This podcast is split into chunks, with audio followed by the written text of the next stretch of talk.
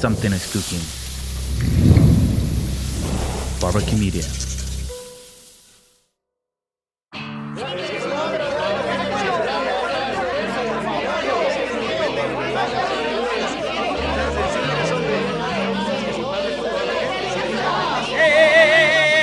Nada es personal. Tratemos de encontrarnos, respetémonos. Bienvenido usted a este espacio de discusión, de tolerancia, de respeto. Conozcámonos, dejemos atrás las ataduras que nos han amarrado durante tanto tiempo y aprovechemos la oportunidad para vernos frente a frente. Bienvenido, anímese, súbase conmigo a este vehículo que es nada personal.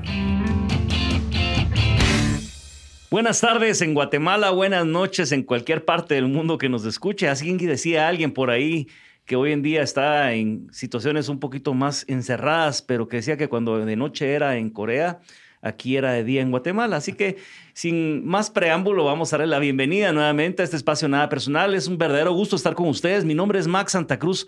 Hoy tenemos un invitado muy, muy, muy especial y les voy a decir por qué, pero antes déjenme eh, compartirles con ustedes estas ideas. Dice, un polímata es un individuo que posee conocimientos que abarcan diversas disciplinas.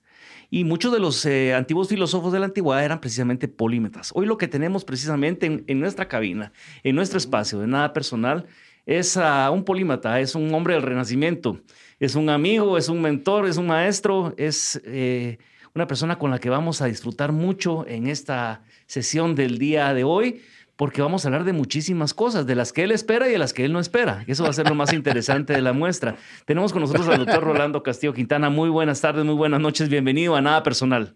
Muchas gracias por la introducción, un inmerecido elogio. Muchas gracias por estar acá. No, hombre, es un verdadero gusto, Rolando. Eh, esta es una plática bien distendida y precisamente sobre la base de, un polímata, de alguien que puede hablar de tantas cosas.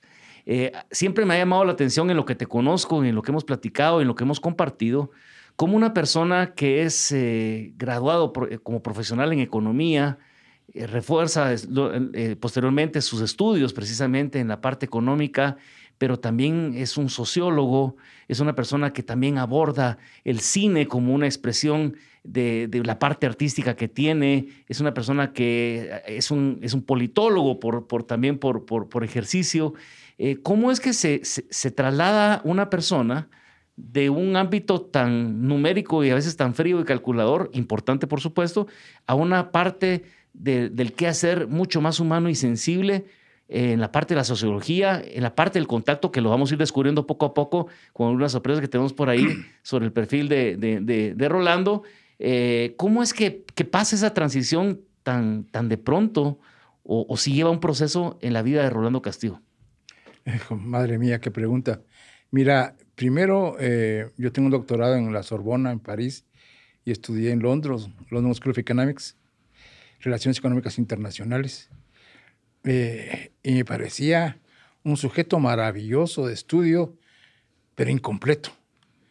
Entendí con los clásicos que la importancia está ligada a la economía con la política, intrínsecamente ligada, que no se puede estudiar numeritos y grafiquitas que no dicen nada, sin entender lo que los clásicos llaman la economía política. Entonces, desde mi trabajo en economía y conocimiento de los clásicos, he estado siempre ligado a la economía y a la política. Pero sobre todo había un momento que me aburría. Entonces me interesaba más las personas, saber qué piensan, qué dicen, qué diablos están en esas mentes, eh, cómo se unen. Y entonces estudié sociología sociología política. Todavía no los entiendo, por supuesto, ¿verdad? Pero, pero estábamos, hay que hacer la referencia que estabas viviendo en ese entonces una época de profundos cambios en el mundo y especialmente en la otra parte de, de este lado del charco, que, venía de una combustión interesante en la mitad de, la, de la década de los 60 eh, en Guatemala con una gestión de cambios eh, y, que también incluso abarca lo que en México pasaba, pero también en Europa, por supuesto, el movimiento y el cambio de las ideas era sumamente importante. Eso también pudo haber eh, influenciado en tu vida como para que de repente decidieras, bueno, voy a voy a tratar de redondear mi perfil personal y perfil profesional? Gracias por la pregunta. Mira, yo estuve enamorado en esos tiempos de la Revolución del 68. La Revolución del 68 es aquella que se enfrenta a los totalitarismos, tanto de izquierda como de derecha, o la Guerra Fría o X contra Y, sino crea una nueva alternativa. La 68 crea, da color a la vida. Y esa generación es pues, los baby boomers, los que todavía estamos vivitos y coleando. Pero sobre todo, yo pasé muchos años en, en Europa, 18 años, y tuve el gusto y el honor de vivir en los tiempos de Felipe González. Y entonces, cuando se abre la democracia después de esa dictadura de tantos años de Franco, eh, empiezo a conocer cómo se construye la democracia. Y los primeros años de España, de la movida, fueron fantásticos. Necesitaba comprenderlo, entenderlo. Y la sociología política me ayudó, me ayudó un poco a entender. Rolando, esa España de la que estamos hablando, de finales de los 60, principios de los 70, que era al final de cuentas la última etapa del franquismo, ¿era similar, parecida a lo que habías vivido aquí en Guatemala? Era diferente, pero peor en muchas cosas. Yo me sentía mucho más libre en Guatemala a pesar de los dictadores y los militares que en España. En España era pesado, como sólido, la dictadura. Se pensaba en una forma muchísimo más estrecha. Había un periódico monárquico que me recuerdo que se llamaba El Alcázar, que era una verdadera basura, que la gente leía. La gente nana, chaparra, que tiraba escupitajos por las calles y los hombres con unos sus pantalones de gabardina que se veían horribles y gritaban. Y eran disculpame, eran grises. El color era gris en España. Madrid era gris. Era, se notaba algo en el aire. Era castrante. Castrante y en el aire era solidariamente agresivo, fíjate. En cambio en Guatemala, que nunca tuvimos una solidez que dio el franquismo durante tantos años, a pesar de la represión y los asesinatos y todo lo que sucedía, pues no sé, el aire era distinto. La influencia de México pudo también haber afectado a la generación del 68 de lo que pasó en Tlatelolco. Claro, indudablemente. O sea, fue la mezcla de lo que pasó en París y lo que pasó indudablemente. En, Tlatelolco. Indudablemente, la masacre de Tlatelolco y la lucha de Tlatelolco. Recuérdate que fue un planteamiento mundial, ¿verdad? Estaba la, la, gente de Columbia, la Universidad de Columbia, en New York, jugaron un papel importantísimo, ¿verdad? Eh, la gente de Tlatelolco. Igual fue la masacre de Tlatelolco, hecha por Gustavo Díaz Ordaz, se realizó unos días antes de la Copa del Mundo. De las Olimpiadas. De las, Olimpiadas, ¿verdad? las, Olimpiadas. Fue una cosa tremenda y eso nos impactó muchísimo. Y yo en ese entonces estudiaba cine en el Centro Universitario de Estudios Cinematográficos de la Universidad Nacional Autónoma de México. Estudié muy poco, pero estudié. Imagínate que qué alegría encontrar que después de tantos años el famoso CUEC, crea los tres genios que hay en, México ahora, ¿no? González Iñárritu, por ejemplo, sale el CUEC. Y yo tuve el gusto de estudiar con Alejandro Guevara, que no tiene nada que ver con el Che, pero tiene el mismo apellido. Un argentino loco que era un genio del cine y que fundó, bueno, desarrolló el CUEC en México y después crea el ICAIC en Cuba. El nuevo cine cubano es parte, producto de un gran director que se llama ICAIC. Y el ICAIC tiene mucha influencia en el cine guatemalteco. ¿Y por qué teniendo tantas historias que contar en Guatemala, nunca tuvimos esta oportunidad de tener este relato audiovisual que tal vez en México sí se pudo compartir, a pesar de, de, las mm. posiciones de ese entonces con Díaz Ordaz? Eh, pero en Guatemala no, o sea, nos quedamos como que eh, metidos en una burbuja de ideas, burbuja de creatividad, donde eran muy pocas las expresiones de creatividad y donde mejor se desarrolló fue a través de la pintura. Recordemos las famosas pinturas, empezando del maestro Efraín Recinos. Cabrera. Con, sí, con expresiones muy, muy claras de lo que sucedía, pero en términos, en términos, generales estábamos muy restringidos. Y literatura, y, literatura. Eh, sí, y literatura. Pero estábamos muy restringidos en la parte audiovisual, incluso en la parte musical también, creo yo. Bueno, hay a Lux Nahual, que tiene un papel importante. Pero entra ya en los principios de los 80. Sí, a los 80. Sí, indudablemente. Mira, yo creo que la primera contribución interesante y seria en el cine lo hace mi excompañero Chang y con un muchacho apellido Argueta que se llama El Silencio Veneto.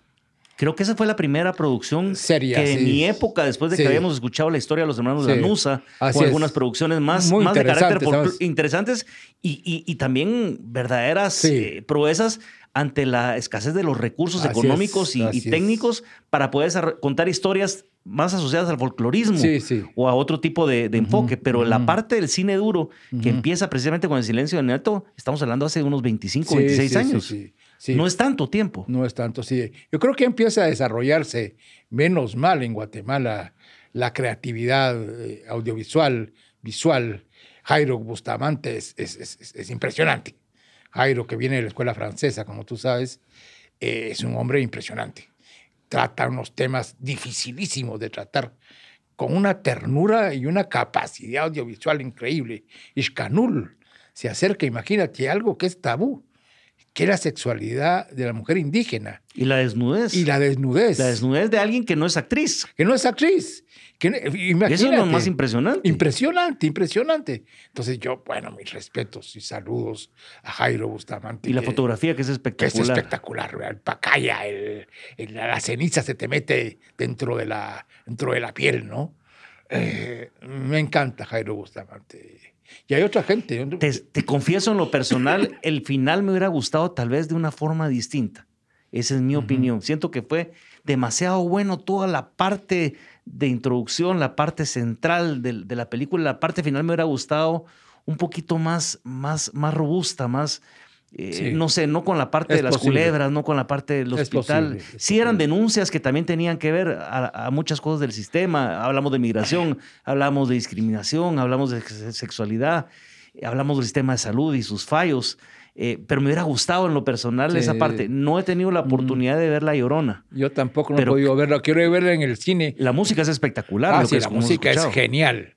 Fabulosa. Yo quiero verla en el cine. Yo Estaba también. esperando verla en el cine. Porque no Yo me gusta verla en la pantalla pequeña. Sí, estoy de acuerdo. Yo creo que el problema que tenemos, bueno, me considero guionista también, en cierta forma, es que a veces no sabemos cómo terminar. Entonces el director a veces... Como un discurso. Sí. Es más fácil empezarlo, Ujú. pero lo difícil es terminarlo. Así es. No sabes cómo tener tantas imágenes y de repente terminarlo. Es, es, es bien complicado. Y es un cine que a mí en lo personal me gusta porque no es el cine folclorista. No. Es un cine fuerte de mensaje, eh, donde incluso también se sale un poco de ese primer momento de, retomar la cinematografía guatemalteca, donde era es. muchísima, había muchísima carga ideológica en medio de- de- de- de- del cine, que, era, que era, era válido para, para lo que se hacía.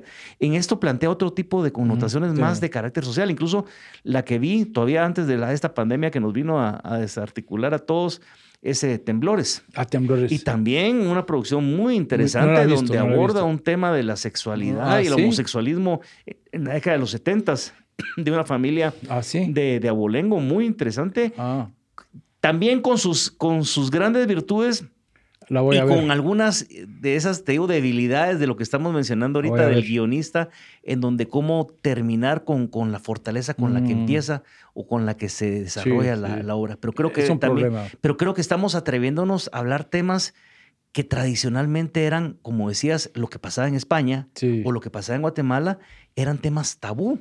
Así es. ¿Qué tanto afectó esto en la frustración o en la inspiración de los que de alguna forma nacieron después de los baby boomers? Al rato de mi generación, que somos la famosa y mal y, y a rato insípida generación eh, X, que, que- que nacimos después en esa, en esa mezcla todavía que arrastramos un poco porque conocimos el conflicto armado, eh, conocíamos más o Mm. menos de cerca las, lo que pasaba, sin embargo no teníamos todo el conocimiento porque no fuimos parte muchos de nosotros ni de la guerrilla ni del ejército, pero ¿cómo pudo haber influenciado esto para que seamos esa generación insípida que de repente nos ha costado expresarnos y que es hasta ahora con generaciones más recientes que son Mm. los que se animan a- ya a, a contar cómo ven a Guatemala? ¿Qué es, cómo, ¿Cómo Mira, ha sido ese proceso? No sé, pero es una pregunta un poco difícil, pero me parece que la generación de que va del 45 al 56, que se llama la Baby Boomers, nos comimos el mundo. Y se, una- y- y se fumaron, y se fumaron Y el se monte. fumaron el mundo. monte. Y el monte y también. el monte también. Porque de todo le entraron. Creo que fuimos una generación primera que vivió con la agenda de la destrucción del mundo, del planeta, la guerra nuclear, ¿no? La incertidumbre del futuro. La incertidumbre del futuro. Así de ¿verdad? fácil. Así de sencillo. La Había que primera. ir a tope el día a día. Así es. La primera, y recordate que en Guatemala, en Centroamérica, América Latina, hubo la crisis de los misiles. Sí. O sea, todos éramos jovencísimos cuando nos aparece de repente una posibilidad nuclear en nuestras costas que nos iba a desaparecer. O sea, eso fue un impacto que creo que es muy importante recordarlo, ¿verdad? Recordate también que, ¿cómo se llama? Que esa generación fue la primera que conoce masivamente la droga. Las drogas se conocían de hace millones, de, cientos, siglos en toda la humanidad y en Guatemala. Yo no hablo, los hongos alucinógenos precolombinos son fantásticos, según cuentan los mayas. Pero lo que quiero decir es que conocimos las drogas masivamente. Sí. Es decir, antes era una generación fundamentalmente de alcohólicos. Y, y- sí, y es cierto, y- pero incluso también hasta un poco en respuesta de rebeldía ante las imposiciones estrictas y enyuquilladas de la Así sociedad con, con grandes trasfondos morales es. y religiosos. Y además el baile, es decir, la importancia inglesa, de la música inglesa. The Beatles, The Rolling Stones, Floyd, eh, bueno, y otro montón de más, como la música norteamericana. The Doors. The Doors, The Doors. Imagínate tú que es, es, Zeppelin. es sí. impresionante. Pues. Podíamos oír en las radios, yo me recuerdo la famosa Radio 980, en el cual rompía todo el criterio, ¿me explico?, de la música. De las cancioncitas de César Costa y, tontitas. y de, y de Mugrosas César, y de eh, César, Amorcito. eh, Cé- no, César Costa, ¿cómo se llama el Enrique otro? Guzmán. Enrique Guzmán. No, ese Eran era- así de cancioncitas de amorcito de covers Sí, gringos. Hasta eso cambió. Sí. Nuestra forma de entender y ver. Además, nosotros crecimos con la posibilidad de vivir con amor hasta el final. Y un amigo mío, que premio Nobel, le quitaron un premio Nobel, por supuesto, por ser salvadoreño y hondureño, es el que realiza el sueño. eh, Hasta el final vivir con amor. Es el hombre que inventa el óxido nítrico, que se conoce más como la Viagra. Sí, Salvador Moncada. ¿En serio? El doctor Salvador Moncada. Eso sí no me la sabía. Ah, yo. sí, Salvador Moncada es una historia fantástica.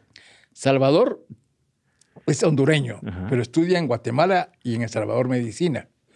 Se va a, a- a Londres como biólogo y empieza a trabajar en una compañía que se llama Glaxo.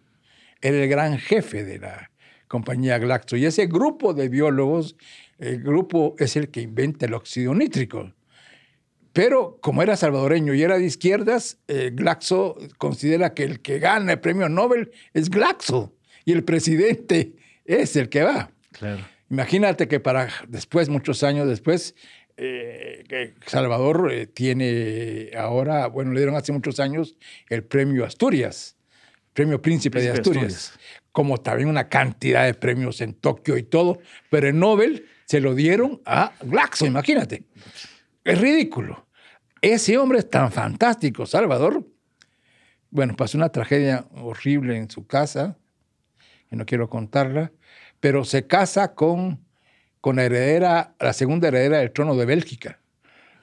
No. Entonces ahora Salvador no puede hablar con de uno. la Casa Real. No puede hablar con uno porque El Salvador se convirtió en miembro de la Casa Real. Es un hombre impresionante. qué interesante historia. Y va a ser un genio, ¿eh? Una pregunta. Cuando estamos hablando de esto, yo arrastré de chiquito, de pequeño, lo que todavía eran los destellos de escuchar y lo fui, lo fui descubriendo más allá, cerca de mis 20 años, tal vez eh, no en música, pero sí un poquito más en el evento, lo que fue Woodstock, lo Ah, que sí. representaba el movimiento Claro. hippie, lo que representó de alguna forma esa, ese conflicto entre el, eh, generado entre lo que era la, la defensa del amor, eh, los valores de la convivencia, la paz, con, con los que creían también Sí. en sus propios ideales y muy convencidos de que si su abuelo y su papá habían ido a defender a su nación en la guerra y habían salido exitosos y que habían otros, un tío había estado en la guerra de Corea, que había sido más, ya no tan, tan brillante en términos, si es que alguna guerra puede ser brillante, que es un desastre, pero si podíamos catalogarlo en ese sentido romántico, de que habían sido triunfadores y habían salido en esas escenas donde se murió mucha gente, pero habían salido como un ejército triunfador en Estados Unidos. De repente nos agarra la, la guerra de Vietnam y dice, esta es nuestra guerra. Es la guerra en donde vamos a salir también nosotros victoriosos y vamos a contarle esto a nuestros nietos. Y se topan con la sorpresa de que fue un desastre, que fue un, error, que fue equivocación tras equivocación y que no hubo nadie que lo corrigiera hasta muy pasado el tiempo y después de muchos cobros de, muchas vidas sin necesidad. Pero ese contraste entre lo que pasaba en Woodstock con lo que pasaba después en, los campos de guerra de Vietnam, eh, genera incluso una, una reacción interesante que nos llega hasta el día de hoy y que eso quiero entrarlo como, servir como introducción a lo que vamos a hablar, en donde ni el que participó en Vietnam es reconocido del todo como un héroe, sino que se trata de autonombrar un héroe porque no tuvo las glorias de guerras pasadas o de, incursiones pasadas, eh, genera sus propios estilos de vida y de alguna forma se pasa al lado de esos hippies que habían sido los críticos del, de, no de, de, ellos, sino que del, del, propósito de la guerra. Mm. Uno mira a los bikers, los clásicos bikers en los días de, veteranos en Washington y están más parecidos en su aspecto físico a un hippie de los 70s que a un soldado o un marine que combatió en Vietnam. Digo esto porque pareciera ser que muchos o todavía en los escenarios de la política, y lo acabamos de ver en estos días recientemente con el periodo de elecciones en Estados Unidos, aún trasladan muchas de las disputas que en su momento dieron lugar a esa polarización de la sociedad. Los principios acartonados de, la parte de, una soberanía y un nacionalismo que tiene raíces muy peligrosas, la parte de, una exacerbación de, la, la promulgación de la fe como un instrumento de la política, los temas de discriminación y segregación entre la supremacía blanca y, los, y, la parte de la sociedad afroamericana, eh, lo que nos lleva a las etiquetas de la extrema izquierda y el socialismo y la derecha eh, recalcitrante. Eso es lo que hemos reflejado en las elecciones de hoy, Rolando. ¿Qué es lo que podríamos eh, esperar a ver si es que eso, esa situación que vive en Estados Unidos pueda tener primero la repercusión que ya la tenemos en Guatemala, no de ahorita, sino que hace, hace algunos años, pero ¿cuál, debería, cuál, ¿cuál podría ser la ruta de cara a lo que el escenario pinta para Estados Unidos y que lo que pasa en Estados Unidos sin duda repercute en Guatemala? Pareciera ser que no llega tanto, a, por ejemplo, a México, lo que estamos hablando, pero sí en caso de Guatemala la tiene cerquita. Sí. ¿Qué, ¿Qué, es lo que podemos Mira, eh, déjame, echar unos pasos para atrás. Por casualidad me encontré hace unos pocos días que Netflix estaba sacando, está exhibiendo eh, Apocalypse Now de tres horas, si que no tiene ninguna censura. Pude ver como dos horas, que yo creo que es una película fantástica de Francis Ford Coppola, y lo que enseña y lo que plantea es la locura. Yo creo que la, película presenta lo que es la locura, lo que es la violencia, eh, y la locura institucional, la irresponsabilidad, la ineptitud, la muerte, la violencia y la caída de tantos jóvenes buscando ideales que a nadie creía. Que no entendían. Y que no entendían, forzados a morir. Entonces, Apocalypse Now es una expresión de una locura, la locura de la guerra, la locura de los jóvenes que dan su vida por algo que no entienden y no comprenden o no están de acuerdo. Hago esa primera observación. Segundo, yo creo que casi siempre los grandes historiadores comparan los imperios. Comparan y dicen en qué momento empezó a decaer el imperio romano. ¿En qué momento empezó a decaer el imperio británico, me explico. Y mucha gente compara el imperio británico con los Estados Unidos, con el imperio de los Estados Unidos. Y saca conclusiones realmente interesantes. ¿no? Primero, eh, la decadencia romana es una decadencia clara, definida, eh, eh, que quien la salva es el cristianismo. Pues. Constantino, alrededor del 300, es el que crea un cemento eh, importante en el, que, es el, que es el cristianismo, ¿verdad? Después eh, aparece, eh, después de los, por ejemplo, después de los emperadores llamados malditos, Nerón, Calígula, parte de Tiberio, ¿Dónde empieza realmente la, decadencia romana? Hasta llegar en el 412, cuando llega a Larico, que era uno de los hombres que tenía pagado como mercenarios los, ¿cómo se llama? Los, los, eh, los, romanos a los vándalos. Bueno, o dónde empieza realmente la decadencia de, la, eh, del imperio británico. Tal vez en la Primera Guerra Mundial, tal vez en la derrota de Galípoli la gran batalla de Galípoli en la Turquía, culpa en parte por, por Churchill. ¿Dónde empieza realmente? Al parecer algunos piensan que la decadencia norteamericana empieza con, con Vietnam y empieza con el Watergate. Mm. El Watergate es, es... Y algunos más regresan un poco a la muerte de Kennedy.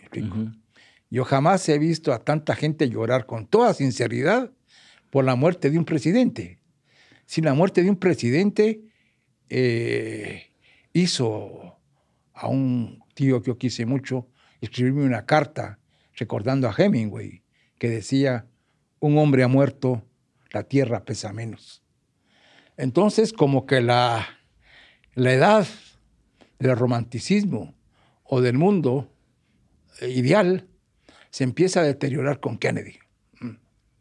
La guerra de Vietnam, Watergate, y un proceso eh, eh, complicado eh, que incluye algo que, que, es muy importante plantear y que siempre ha existido en los Estados Unidos, que es la tendencia a la desunión. Es decir, hay una tendencia a la desunión.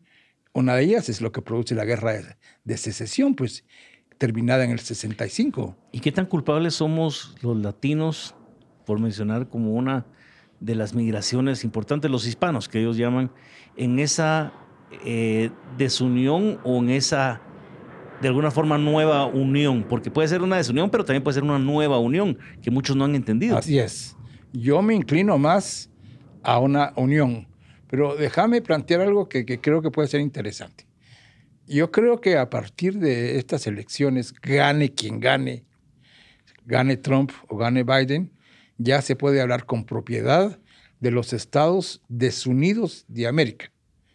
Ya no hay Estados Unidos de América. ¿Qué es lo que los trata de mantener unidos? Varias, fíjate, mira, primero... ¿Nacionalismo? El dólar. Dólar. El tema económico, el tema... Eh, eh, ¿La historia? La historia, lo que los hace grandes. O sea, hay un espíritu de grandeza que en las generaciones anteriores era el, destino manifiesto. Es decir, los Estados Unidos están destinados a tener el puesto más importante en el mundo. Yo creo que eso ha decaído, ha decaído enormemente. Y el regreso de American First, de, que es un planteamiento de Ku Klux Klan que utiliza Trump, es un poco eso, ¿me explico? Entonces, eh, el nacionalismo, que es las series mundiales, ¡wow!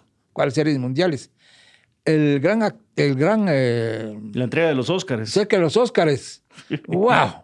A ver, dime, eh, como decía eh, Joseph Nye en un análisis interesantísimo, los Estados Unidos se dividen en, tienen dos poderes, el hard power y el soft power. Hard power es la economía, es el dólar, el, ejército, la fuerza militar, el espíritu militar. Y el otro es la cultura del entretenimiento todo lo que significa la industria de Hollywood y un largo etcétera. El deporte, que es la cultura El deporte, la, eh, música, toda la cultura del entretenimiento, ¿verdad? Pero además eh, un sentido de ética, el país de la libertad, el país de la oportunidad, un sentido de valor. El, gringo no miente.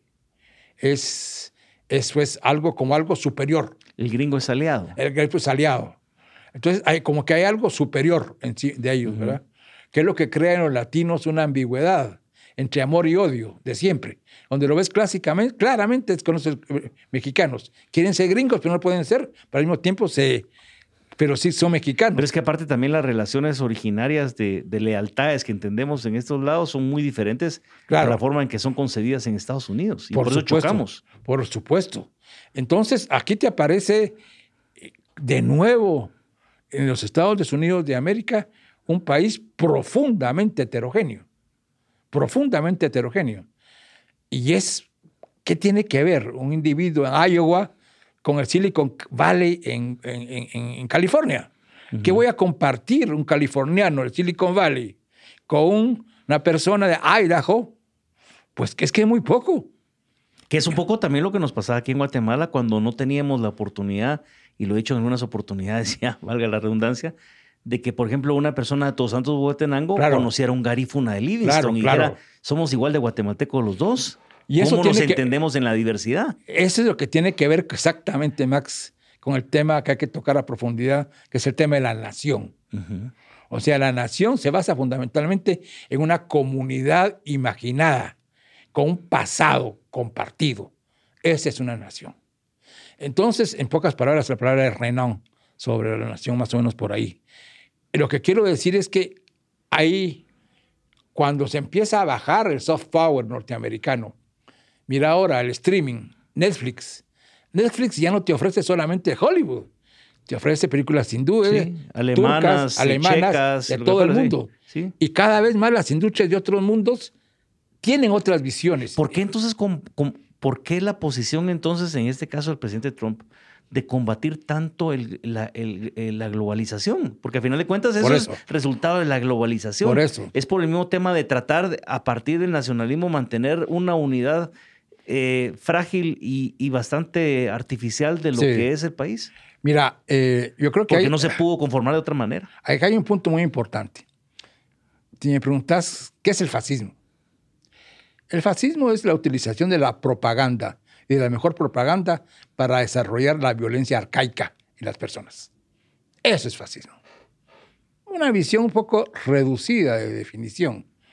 Y eso hace a Trump un hombre que se concentra en pocas cosas, no racionales, sino emocionales. Y ahí su éxito, un nacionalismo basado en el white supremacy. Es decir, lo que no puedes, y eso es bien interesante, fíjate.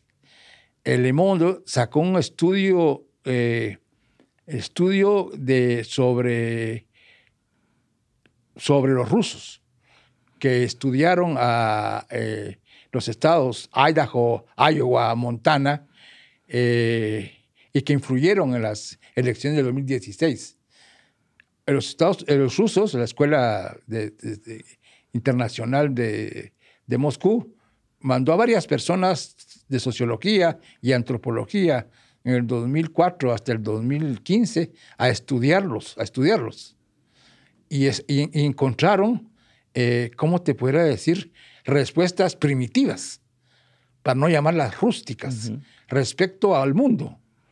Por ejemplo, ahorita te encontrás, cosa interesantísima, que en relación al 2016, eh, Trump creció 5 millones de personas más, aproximadamente. 5 millones más votaron por él.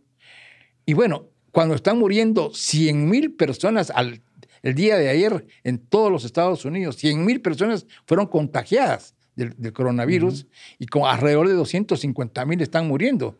Y donde los picos están creciendo en los países, en los estados, perdón, que más votaron por Trump. Racionalmente es una contradicción total. Pero ellos no se dieron cuenta, hicieron, se abstuvieron del tema del coronavirus para enfocarse en la cuestión económica. Y eso me da risa porque cuando... Bueno, risa, es pues, totalmente emocional. Sí, porque en, las consideraciones de las razones por las cuales la gente votó por Trump o cuáles votaron por Biden, las de Trump eran, en primer lugar, la parte económica. Claro. Y, Biden era la parte, no era económica, sino la parte de salud. Exacto. Y, de repente en Trump el, valor del coronavirus estaba como en el tercero o cuarto. O sea que para la gente que votó por Trump, realmente el tema del coronavirus no están claros de que no es un tema importante. Claro. Mira, el problema, el problema radicó, y ahí sí fue realmente inteligente la estrategia del fascismo, es el tema del símbolo de la mascarilla, ¿no? Sí. Es decir, la mascarilla es quitarse la libertad. Todos sabemos que la mascarilla es espantosa, pues. Y es incómoda. Y es incómoda. Pero es necesaria. Pero necesaria. Pero entender eso pasa por una conciencia de un problema. No, y eso no pasa por la violación ni por el respeto de los derechos de libertad. Pero pasa por mi decisión precisamente de que si yo la uso es porque me quiero proteger ah. y si no la uso es porque me puedo exponer. Y, y, los otros, y respeto a los otros. Igual, si viene aquí una vacuna, una inyección, me la pongo. Claro. yo si me la pongo, no, es que a mí me van a poner un chip y empiezan a inventar una serie de tonteras de conspiraciones tontas que lo peor es que hay gente que se las empieza a tragar. Claro, por supuesto. Pero esto, ese es el gran choque, tal vez incluso, y hay que decirlo, nos pueda gustar o no, de la responsabilidad de lo que era el, el, Partido Republicano con sus liderazgos tradicionales a lo que vino a irrumpir esta persona que no es un, no es un nativo del Partido Republicano, eh. sino fue un oportunista de la política que usa el vehículo republicano ante la necesidad de los liderazgos para poder llegar a la presidencia y lo hizo, pero que de alguna forma deja, deja mal puesta una caricatura muy mal hecha del Partido Republicano que va a tener que reestructurarse y reinventarse o renacer o retomar las bases originales que, lo llevaron a ser el partido que es. Mi análisis es más en relación con la sociedad norteamericana que produce alguien como Trump, ¿verdad? Y que lo ven como un referente. Y que lo ven como un referente y que la mitad de la población vota por él. Ojo, pero aquí en Guatemala no estamos lejos de que los guatemaltecos, o muchos de los guatemaltecos que precisamente se identifican con esa forma de ser de Trump, son los mismos que de alguna manera pero así lo digo, eh, empezaron a ver que en el nefasto Jimmy Morales era una referencia para poder seguir. Claro. Es un poquito el mismo perfil. Y no estoy hablando ni de pacto de corruptos, ni si sí, ni no si sí. Estoy hablando de que es la gente que se tragó el, discurso de, la religión, del, derecho a la vida, de la parte de, la soberanía. Es lo mismo que vemos en Estados Unidos. Mira, lo que creo es que pienso, yo no, no trato de pensar eh, y no de creer lo menos posible. El tema es que eh, Trump ofreció respuestas sencillas. ¿Quién tiene la culpa del coronavirus? La China. ¿Quién tiene la culpa de las drogas? De las Los Bad, hombres. Los bad hombres. Sí. Eh, y la pérdida de empleos, los, las eh, overseas de eh, las, empresas que están fuera de, Estados Unidos, que son las que le quitan empleos a los gringos dentro de Estados Unidos. Y los negros nos van a quitar el... Son la violencia. Los negros nos van a quitar el país. La violencia, las los drogas. Los latinos, los migrantes son los culpables, nos van a quitar el país. Además, muy interesantemente, lo interesante es Steve Bannon, ¿verdad? Steve Bannon crea una narrativa que después ya no la tienen. Es decir, lo que quiero decir es que ¿Existe algo que se llama trumpismo? ¿Trumpismo? Sí. Teóricamente es, es un desastre. No tiene ningún valor, ni teórico, ni coherente, ni académico. No. Pero sin embargo, es una basura académica. Pero sin embargo existe. Y, genera emociones. Y, genera emociones y, a nivel emocional te produce nacionalista. Sí. Eres, blanco, es tu país, tu país. Y ningún negro va a venir a quitármelo. Segundo, yo trabajo mucho y lo que quiero es que me den oportunidad. Y mi presidente lo que está diciendo es que Estados Unidos va a ser lo que es y lo que va a ser va a ser fuerte. América primero. Punto. Este es un lenguaje sencillo. y aparte un romance que se genera dentro de un electorado, que repito, lo mismo sucede aquí en Guatemala con algunos personajes, en donde el señor, pero no hablemos o sea, ni siquiera el político más seguro en sí. O sea, un Churchill, por ejemplo, por mencionar, jamás utilizó decir yo soy el mejor presidente de la historia que ustedes van a poder conocer en sus casi tristes y miserables vidas. Así es. Yo soy lo mejor. Si alguien sabe el coronavirus, nadie sabe mejor del coronavirus que yo. Así es. La parte de la ciencia me parece una basura y me río de ellos porque yo soy el que sé. Esto cuando y se lo creyeron. y se lo creyeron. Y es gente que cuando uno, esa es la contradicción, en Estados Unidos votan por Trump, que es el voto no educado, que así, le mencionan, versus el voto educado que tiene mejores referencias, que tal vez no les llamaba mucho la atención Biden, pero que de alguna manera sí ven el peligro de lo que puede ser Trump en una segunda versión tal vez más peligrosa que la primera. y, en la última, y en el caso de Guatemala, que la gente en Guatemala que más posibilidades de entendimiento, de conocimiento tiene, a diferencia de Estados Unidos, es la gente que vota o, que votaría o que simpatiza muy fuertemente con la opción de Trump. O sea, se, revierten los papeles. Claro, claro que sí.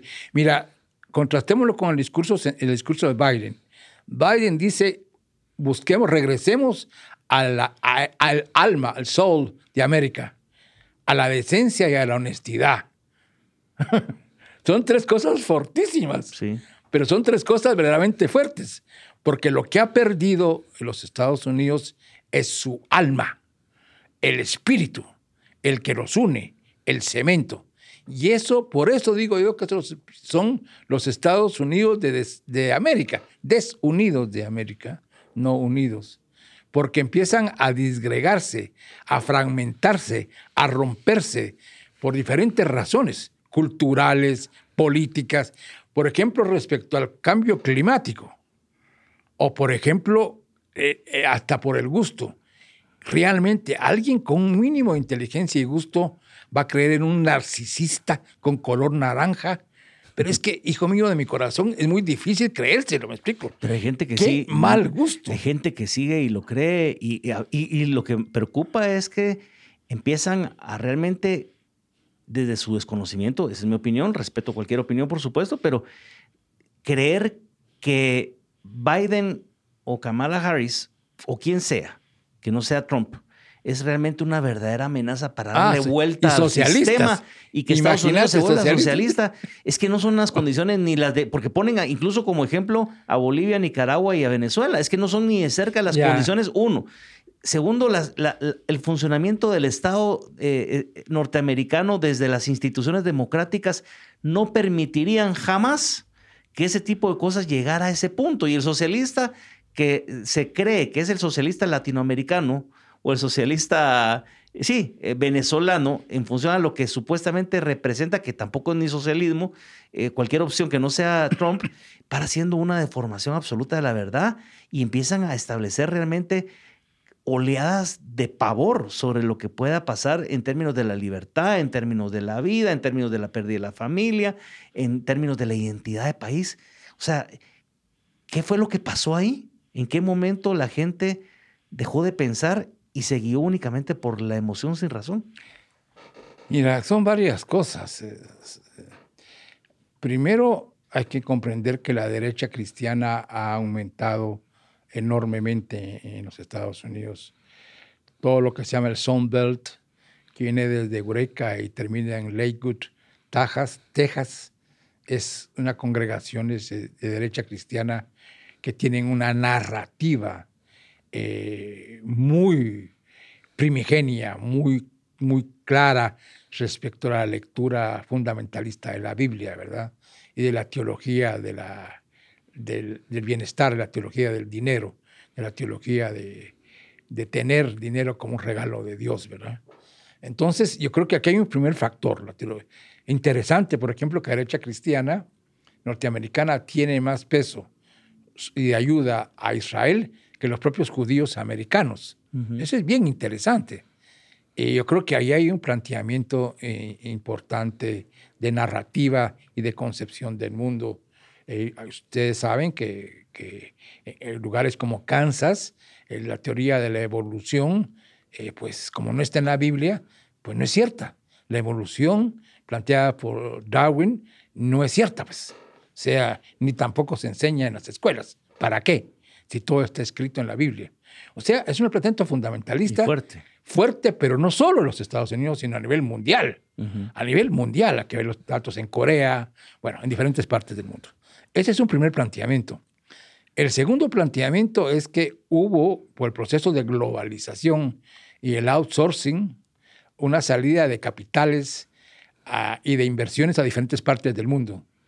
El tema, por ejemplo, de los autos, ¿no? que es un símbolo y Detroit, que es un símbolo, cuando se trasladan a México, por ejemplo, y que crean empleos ahí. Ahí hay un vacío, ¿no? Con las motos de Harley Davidson en Alemania. En Alemania. O sea, eh, o sea hay, un cambio que, mal explotado se dice que te están sacando los empleos. Ahora, eso es relativamente falso, porque es una sociedad en transición y en transición tecnológica.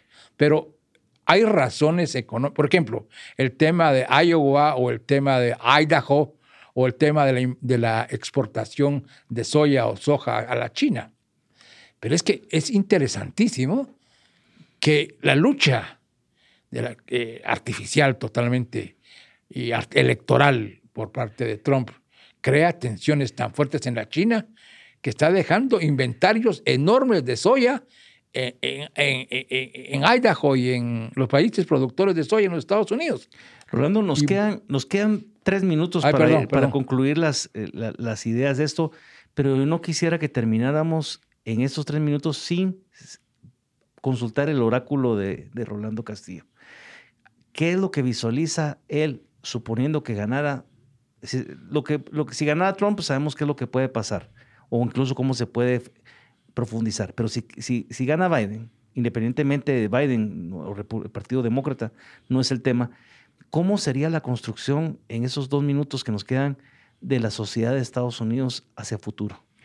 Mira, Biden, se enfrenta a problemas enormes, pero es muchísimo más capaz de unir a la sociedad en este momento que el otro, que la va a seguir polarizando. Entonces, uno, los que estamos a favor de los Estados Unidos y otro, los que estamos en contra de Estados Unidos. Trump está en contra de los Estados Unidos. Biden puede empezar a tejer de nuevo a los Estados Unidos. Por ejemplo, supuestamente que gane Trump el Senado. Sí, pero muerto el perro, termina la rabia. No tiene por qué seguir los republicanos a Trump.